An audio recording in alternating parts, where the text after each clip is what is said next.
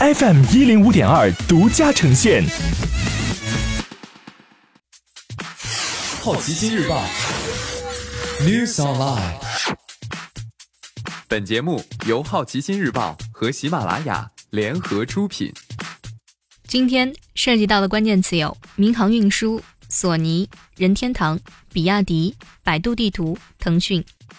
二零一九年，中国民航运输旅客六点六亿人次，同比增长百分之七点九，十年来最低。一月六号，二零二零年全国民航工作会议上，民航局公布了二零一九年民航业数据。二零一九年，中国民航运输旅客六点六亿人次，同比增长百分之七点九，这一增长率是十年以来最低。二零二零年，民航行业发展预期目标为旅客运输量七点一亿人次，同比增长百分之七点一。中国民航全行业营业收入达到一点零六万亿。元，比上年增长百分之五点四。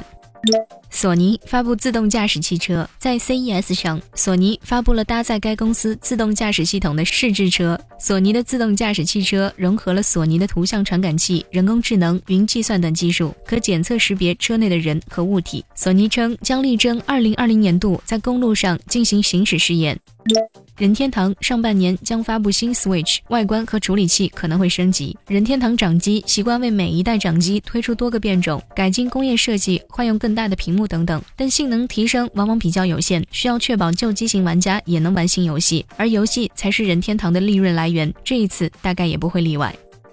今天你不能错过的其他新闻有：全国私家车保有量首次突破两亿辆。二零一九年全年，比亚迪新车销量下滑百分之十一点三九。通用汽车在中国销量连续第二年下滑。百度地图发布春运出行预测报告。腾讯牵头财团寻求十亿欧元贷款，以收购环球音乐百分之十股权。旷视科技通过港交所聆讯。以上就是今天好奇心日报 New Sunlight 的全部内容，也欢迎你把刚才的收获告诉周围的朋友。好奇心日报 App。高颜值新闻媒体，让好奇驱动你的世界。我是施展，下次见。